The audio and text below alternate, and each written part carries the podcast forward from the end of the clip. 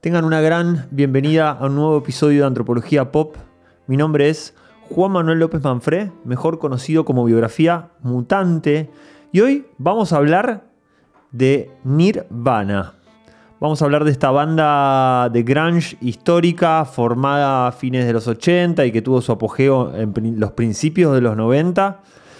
Pero como ustedes bien saben en este podcast, vamos a hablar de la banda y la vamos a utilizar como caso, ejemplo o mm, referencia para hablar de una temática más profunda, una temática vigente, urgente, sociológica, antropológica. Yo quiero exponerles eh, algo más del mundo personal que tiene que ver con el gusto sobre esta banda y lo que fue la influencia de, de su música y quizás de su líder Kurt Cobain en cuanto a la formación mía como músico, como artista y también como persona. Por eso hoy vamos a hablar de Nirvana, Kurt Cobain y las nuevas masculinidades. ¿Qué es lo que pasa con la figura de hombre que proponen eh, estos oriundos de Seattle, estos padres del grunge, eh, estos disruptivos con alma punk? Y sobre todo lo que pensaba, sentía y hacía Kurt Cobain en y nos vamos a basar en el material que está en el libro Diarios de Kurt Cobain, que es la publicación de los diarios íntimos del cantante de Nirvana, obviamente post-mortem. Eh, tengo sentimientos encontrados con este libro, porque era el diario íntimo. Eh, tiene, es una combinación de, Cada carilla es una fotocopia del diario escrito eh, de puño y letra por él y después, bueno, la, traducción en el español en la otra hoja. Entonces vemos un montón de pensamientos randoms que tiene a lo largo de toda su carrera, desde antes de grabar el primer disco hasta ya cuando estaba en sus últimos días cansado de, del éxito y de la manipulación que sufrió de parte de, de, la industria de la música y de los medios de comunicación. Creo que nos va a servir para mostrar una figura masculina que en los 90 era muy disruptiva porque rompe con, la idea de lo que debía ser un hombre en ese momento y sobre todo lo que el rock and roll proponía lo que debía ser un hombre.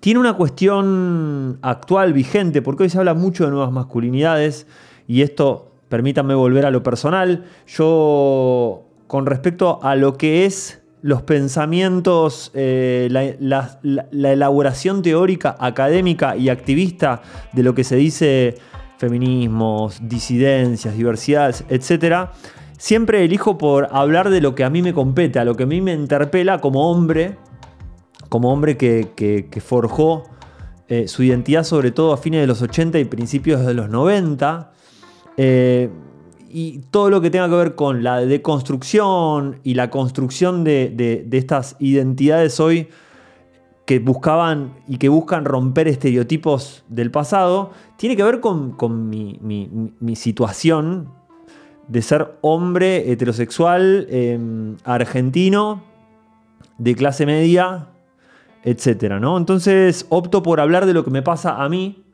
en vez de estar eh, en última instancia eh, haciendo observaciones sobre el movimiento más amplio y sobre todo con otras identidades que no, que no son la, que la mía.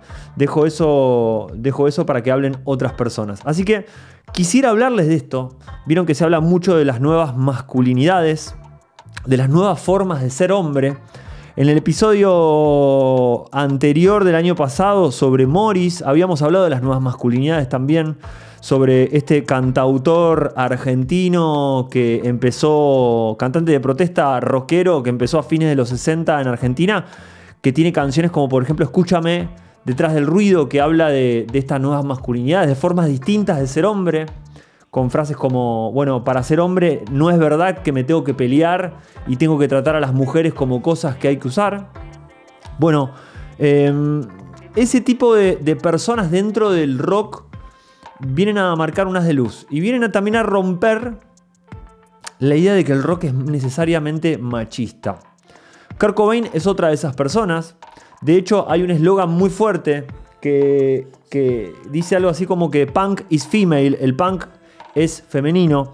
Creo que a partir de los años 70, de la disrupción del punk rock, del año 76-77, irrumpe en la cultura rock y trae toda una, una tendencia de cuestiones disruptivas, sobre todo con el rol de la mujer, eh, con el rol de las juventudes. Pensemos que el punk es un género rupturista, rompe a nivel musical.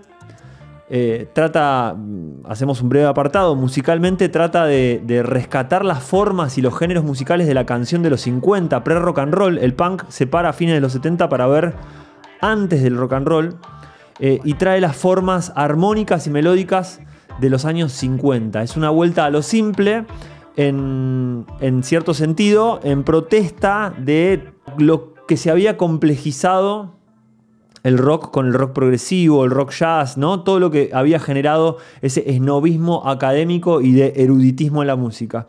Pero el punk también trae una situación de reivindicar y de poner a la juventud, a la clase obrera, a la, a mujer, a las disidencias en lugares nuevos dentro de la música rock. Por lo tanto, creo que hay una idea general de que el rock siempre fue machista y creo que no, que no fue así, que siempre fue un espacio también para las disidencias. Sobre todo en el punk rock, que es de donde viene Kurt Cobain y donde viene la cultura de Nirvana. Cuando uno lee acá el libro, los diarios de Kurt Cobain, eh, nada, encuentra cosas muy lindas porque lo ves muy ligado a lo que fue la escena punk de los 80 en Estados Unidos. Y vamos a encontrar un tipo muy sensible, un tipo que te da la pauta de que se podía ser hombre de otra manera en otros momentos, ¿no? Esta idea de que el, hombre, el hombre, digamos, mm, potente, que no duda, que provee, que es el jefe de la familia, que es el que se encarga de la vida pública, eh, mientras la mujer queda relegada en la, vida, en la vida doméstica. Ese hombre que nosotros crecimos pensando que era el deber ser, aquel que no muestra, no muestra mucha emoción, no muestra mucha emotividad, etc. Vemos que había en otras épocas gente cuestionándolo. Por eso voy a ir leyendo algunas cositas de este diario y comentándolas, porque me parece que son oportunas para, para repensar estos temas, ¿no? Eh, estoy leyendo la página 99 del diario de Kurt Cobain y dice, eh, escuchen esto, tenía estos statements que escribía cosas y, muy de persona también de los 20 años, ¿no? Me gustan varios estilos de música. Me gusta reírme de los músicos que en mi opinión plagian u ofenden la música entendida como forma de arte, explotando y promocionando versiones patéticas y lamentables de su trabajo. Me gusta escribir poesía. Me gusta ignorar la poesía de los demás sobre el punk. Me gusta el vinilo. Me gusta la naturaleza y los animales. Curco 20 amo.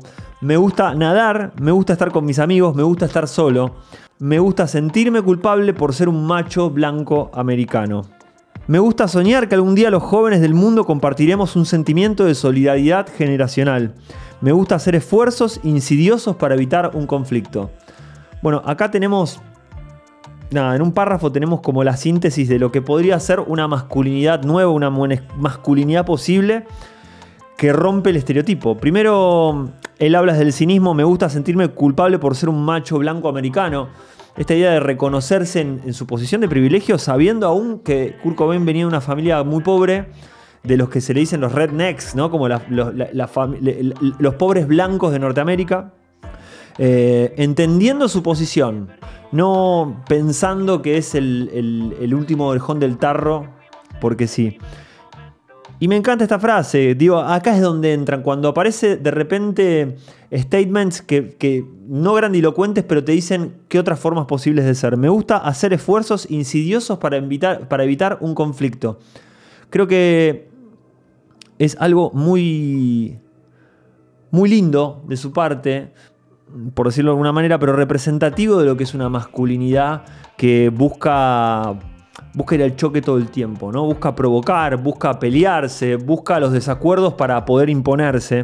Estamos hablando de un tipo que podría ser entendido como cobarde, pero lo describe de otra manera. Vamos a evitar los conflictos, tratemos de resolverlos de otra manera. Esto me parece un indicio de alguien que, que está buscando una nueva forma de vincularse, de ser y de vincularse con el mundo. Me gusta el consuelo de saber que las mujeres son generalmente superiores y por naturaleza menos violentas que los hombres. Me gusta el consuelo de saber que las mujeres son el único futuro del rock and roll.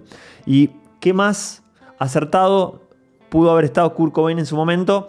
Lo pensamos, por ejemplo, en la renovación de la escena de rock argentino de los últimos 5, 6, 7 años. Y a la cabeza son, son mujeres. Pienso en las ligas menores, en Barbie Recanati, en Marilina Bertoldi, en Tigre Uli, etcétera, etcétera. El rock revitalizado por el poder de, bueno, de las mujeres, como dice Kurt. Y sigue en la, en la, otra página y dice, me gusta el consuelo de saber que los afroamericanos inventaron el rock and roll y aún así solo se han visto recompensados o premiados por sus logros cuando se han avenido a los principios del hombre blanco. Me gusta el consuelo de saber que los afroamericanos han sido una vez más la única raza que ha aportado un nuevo estilo de música original a esta década, o sea, el hip hop. Bueno, acá también, de vuelta, súper, no visionario, pero un tipo con una sensibilidad atento a lo que estaba pasando en esa época. Una persona que está escribiendo esto en el año 90, 89, 1991, puede entender esto de, de que hay que reivindicar o que hay que darle espacio a un montón de, de colectivos, de diversidades que han sido silenciadas en pos de esta hegemonía, hegemonía blanca o el rock and roll blanco o la música blanca. Sigue en la página 107 con un decálogo, un decálogo, seis puntos que anota como si fueran un, un deber ser. Dice, dicho en términos sencillos, 1. No violes. 2. No seas prejuicioso. 3. No seas sexista. 4. Ama a tus hijos. 5. Ama a tu vecino. 6. Ámate a ti mismo. Y no dejes que tus opiniones obstruyan esta lista.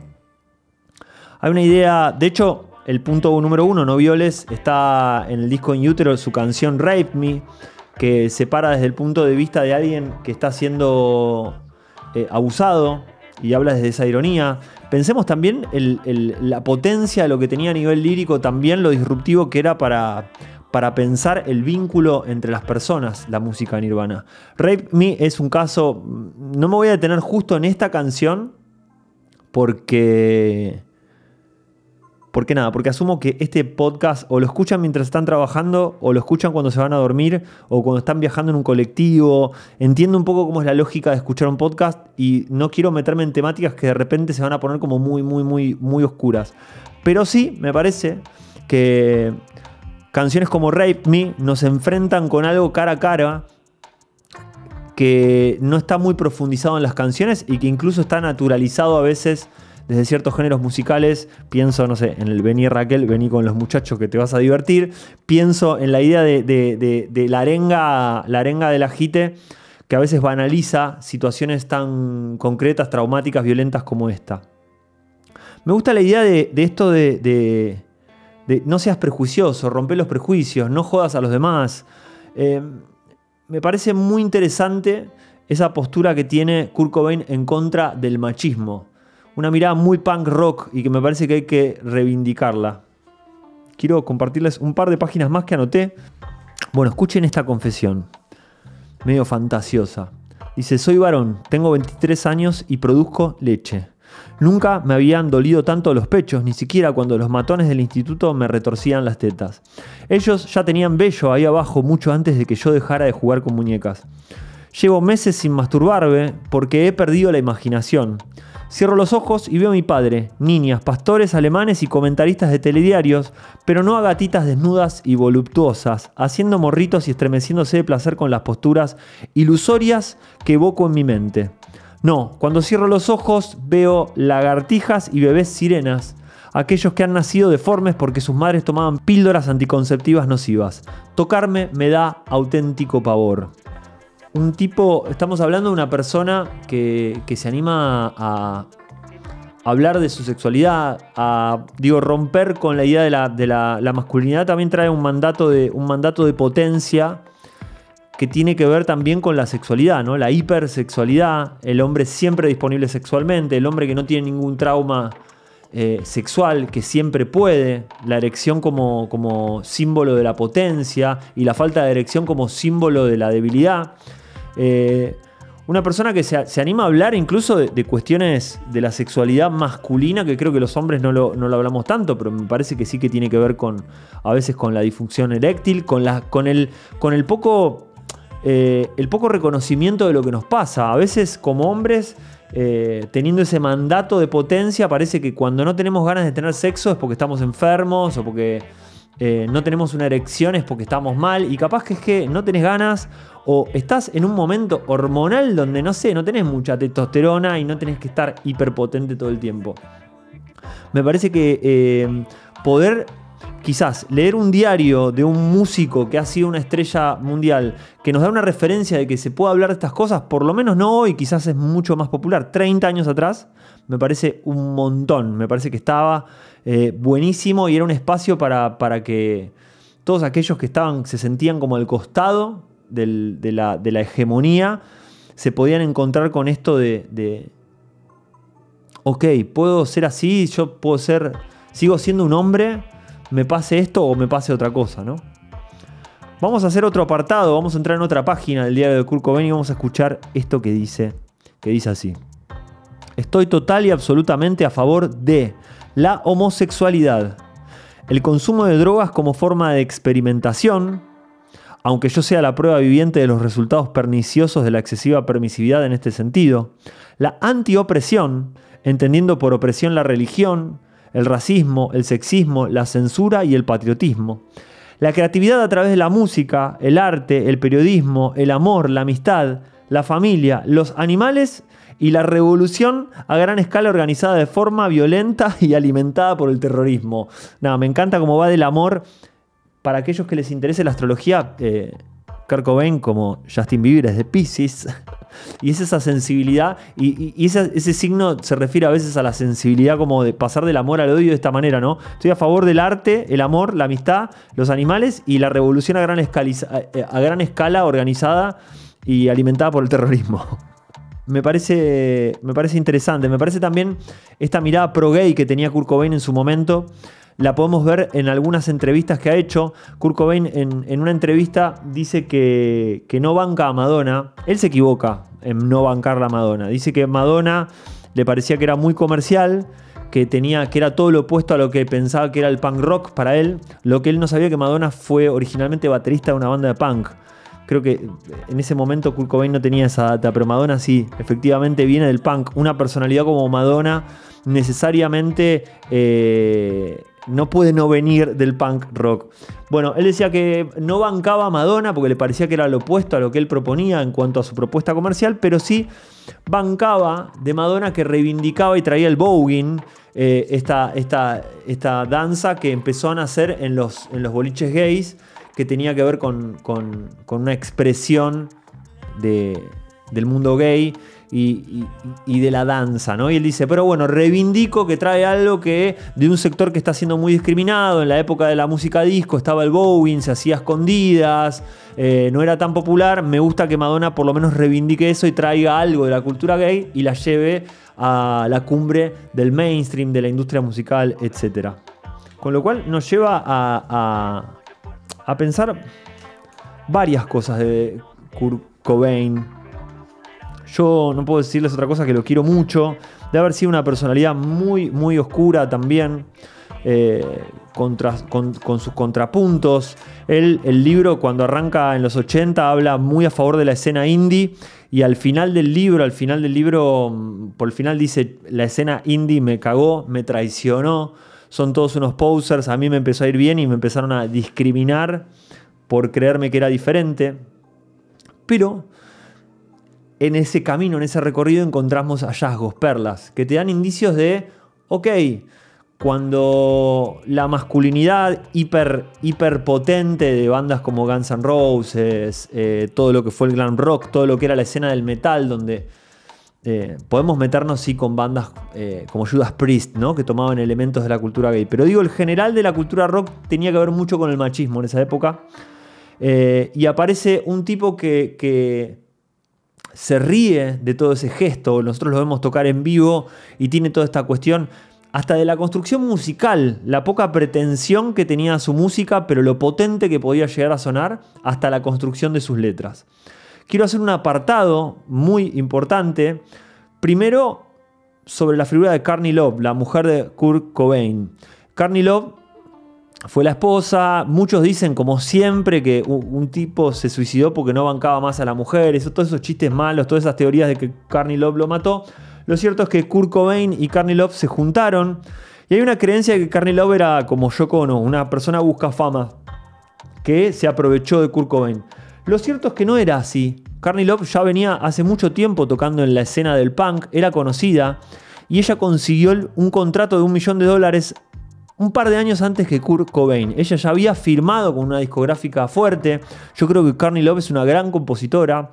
Eh, Carney Love, como bien dice un documental, eh, ella había dejado las drogas. Estaba limpia y cuando empezó a salir con Kurt Cobain, Kurt Cobain no había dejado las drogas. Estamos hablando sobre todo de la heroína. Y como bien había dicho alguien una vez, Carney Love sabía que habiendo dejado las drogas, ponerse a salir con alguien que estaba tomando drogas era volver al mundo de las drogas. Creo que Carney Love pagó un costo fuerte por haberse juntado con Kurt Cobain más que sacarle beneficio. Eh, y también fue muy castigada por la construcción de la relación que tenían ellos dos. Que es el apartado al cual quiero darle ahora en este momento un poco de importancia. Hay una. Está el, el, Montage of Heck, creo que es el documental de Kurt Cobain, que se escuchan las cintas, eh, eh, entrevistas con imágenes de Seattle de fondo, porque encontraron un montón de cintas, entrevistas, de conversaciones que tenía Kurt Cobain con un periodista. Y él cuenta y dice que él se siente que es esencialmente una persona fiel que cuando está destinada su energía amorosa a una persona no quiere estar con otras personas. Él dice, yo eh, quiero estar con Kornilov y nadie más. Y Kornilov ha dicho muchas veces, yo soy una persona que tiende a la diversidad, que no soy, no, no, prefiero no tener el mandato de fidelidad o el pacto de fidelidad en una relación porque a mí me gusta estar con otras personas, no puedo no estar con otras personas. Eh, y desde ese lado se encontraban ellos. Primero me parece, primero me parece buena oportunidad para poder hablar de la fidelidad, de la infidelidad, de la lealtad, de las deslealtades en las relaciones, rompiendo algo que digo que igual sigue siendo difícil pensar. A mí lo que, me, lo, que a veces me preocupa es, me preocupa, conversando con ustedes, a, mí lo que a veces me, me despierta es la idea de que cuando uno arma una relación, compra el paquete con un montón de cosas de deberes seres que difícilmente eh, la gente se lo sienta hablar desde el principio. A veces compras el paquete del noviazgo de la relación y está incluida, por ejemplo, la fidelidad, el mandato de fidelidad, entre otras cosas, ¿no? Hoy en día, sí, en ciertos sectores de la sociedad se permiten hablar esta temática, muy difícilmente se rompe o muy difícilmente se llegan a otros acuerdos que no tengan algún momento de dolor, de incomodidad, de golpe al ego, etc. Pero me parece súper interesante poder encontrar una pareja como Kurt Cobain y Carney Love, donde ese mandato invierte los roles de género, lo que sucede generalmente. Tenemos un hombre que se hace cargo de que dice yo quiero estar con una sola persona, que es Carney Love, y no me importa si ella quiere estar con otros que esté, pero yo esto me respeto a mí, respeto lo que siento. Y que Carney Love sea lo que se espera en realidad lo opuesto, que el hombre sea el, que, el que no puede ser fiel, entre comillas, y la mujer sea la que sí puede como quizás administrar más y de manera mejor, más eficiente su energía amorosa y diga, no, yo quiero estar con Kurt porque no necesito con nadie más. Acá hay una cuestión donde se invierten esas cosas de lo que uno esperaba, me parece súper interesante porque a Carney Love le pegaron mucho por eso, por ser infiel, por eh, haber maltratado de esa manera a Kurt Cobain y tengo entendido que eso fue algo de la relación con sentido y me parece súper también de vuelta, disruptivo, interesante para que nos ponga a nosotros a pensar sobre nosotros mismos y nuestros vínculos, etc. Eh, era una pareja abierta solo del lado de Courtney Love y me parece interesante remarcarlo. También me parece interesante remarcar esta idea de que Kurt Cobain además era muy fan de bandas punk formadas por mujeres, como por ejemplo las Bikini Kill, que son unas históricas del punk, son geniales, se las recomiendo a todo el mundo, escuchen a Bikini Kill. Y también hay otro, hay otro, otro momento de Kurt Cobain donde podemos hablar que se construye como un hombre, como un hombre, un hombre diferente, ¿no? eh, que es el momento en que vino a Argentina y tocó en la cancha de Vélez Arfield. Muchos lo recordarán, muchos se lo contarán por historias. A mí me lo contó mi hermana, tengo dos hermanas mayores. Una hermana mayor sí fue a verlo y me lo contó y yo no lo podía creer y digo, qué capos que son estos tipos, por Dios. Bueno, la historia es esta, si no la conocen. Eh, Nirvana vino de gira a Latinoamérica, vino a Argentina, a la cancha de Vélez Arfield y tocó con una banda que habían traído ellos de, para, abrir que se llama Calamity Jane, una banda formada por chicas. Eh, nuestra sociedad machista de los 90, hiper, hiper, hiper hormonizada de testosteronas y de, de arenga menemista.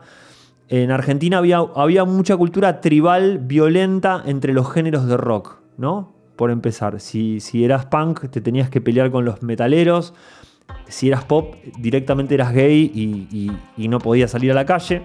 Por eso en los 90 bandas, por ejemplo, como Virus, más allá del fallecimiento de Federico Moura, no fueron lo suficientemente reivindicadas.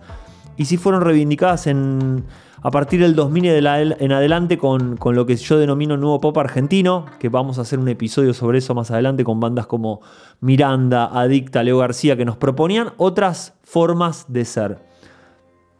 Este episodio, si me parece rico por algo, es que nos pone a pensar la música como la posibilidad de vernos en un espejo que nos permite ser de otras maneras posibles. Volviendo a la temática, Calamity Jane sale, las chicas salen al escenario, salen a tocar y la gente le tiró con de todo, con encendedores, con monedas, con piedras. Tuvieron que cortar el set y, dejar de tocar por miedo a ser lastimadas. Fueron muy maltratadas, escupidas, etc. Una cuestión horrible. Kurt Cobain escucha eso, se entera de eso y nos toma bronca al público argentino, obviamente, como corresponde. Nos odia. ¿Y qué hace?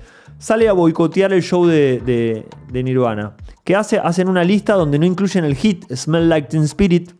Tocan temas raros, deciden tocar temas raros de su repertorio, deciden no darle al público lo que quería, porque se había portado muy mal el público. Entonces está en YouTube el, recital. Pueden ver que entre tema y tema siempre arranca con el riff. Eh, el riff de. de Smell Like Teen Spirit, de este que hace. Y bueno, y no lo, y no lo arranca. Y no, no arranca nunca. Entonces la gente queda como. Nada, les, castra el deseo. Me parece como hasta psicoanalíticamente interesante lo que hace Kurt Cobain. Ustedes maltrataron y no escucharon a, la banda que traje yo porque eran mujeres nada más. Bueno, eh, yo los voy a agarrar de, de, ese pito machista que tienen y los voy a castrar un ratito. No les voy a dar lo que quieren. Con lo cual, de vuelta Imagínense para un adolescente lo que es escuchar esas historias es la posibilidad de ser alguien diferente. Un adolescente, como era mi caso, que no me divertían los deportes competitivos, que prefería estar escuchando música pacíficamente en una casa que estar, no sé, eh, jugando a la pelota en la calle y, haciendo el teatro de que me enojo porque no me cobran no me cobran no sé qué cosa y entonces me enojo y hago como que me voy a las manos. Una persona que se sentía incómoda con todas las demostraciones de potencia que había que aprender cuando era chico en la calle, en las calles de Mar del Plata. Eh, dicho sea de paso, que es donde pasé mi infancia y mi adolescencia. ¿Qué más decirles, amigas, amigos, amigues? Para la constitución de lo que fue mi, mi personalidad fue un montón. Fue un montón. Me permitió este ejemplo de, hombre me permitió ser de otra manera. Yo venía de una familia donde, donde los hombres se permitían algunas cosas, ¿no? Mi papá era, era una persona que, se permitía emocionarse, que tenía ese aspecto de, de, lúdico de niño, que era respetuoso hacia las mujeres, etcétera, ¿no? Pero frente a una hostilidad que uno va aprendiendo en el sistema educativo, en el colegio secundario, sobre todo, donde te socializás con otros hombres y te, y te van como de alguna manera los demás enseñando lo que, lo que tenés que hacer para no ser un puto, básicamente. Eh, desde esa línea de pensamiento ahí como muy, muy autoritario. Encontrar este tipo de ejemplos fue disruptivo. Por un lado, ver que no hay peor ciego el que no quiere ver, ¿no? El que, el que quiere ver eh, sudor machista dentro de la música nirvana puede, porque escucha la batería fuerte y escucha la distorsión de la guitarra y dice esto me sirve para hacer pop y, cagarme a trompadas. Pero el que escucha un poquito más de fondo, escucha una sensibilidad enorme, un grupo de amigos que estaban tratando de, de llevar el ideal del punk rock al mundo. El punk rock es female, es femenino, es diverso, hay espacio para, para cualquier existencia que quiera venir, que no esté siendo representada por las mayorías, que no esté dentro de la hegemonía. A mí me dio mucha, mucha libertad em, y me permitió abrirme a otros artistas también, súper ambiguos y libres como por ejemplo David Bowie, eh, como les decía, Bikini Kill. Em, y con el tiempo me permitió abrirme quizás al pop, al pop de Miranda, Leo García, de Adicta, a, ver que hay otras formas posibles de ser en el mundo. Así que, vieron que hoy no citamos ningún autor raro. Eh, esto es antropología también, en cierto sentido, porque es analizar, descubrir y aprender a construir otras formas posibles de estar, ser, hacer, sentir y pensar en el mundo, en este mundo en el que estamos compartiendo. Así que con esto me despido, será hasta la próxima. Un abrazo grande.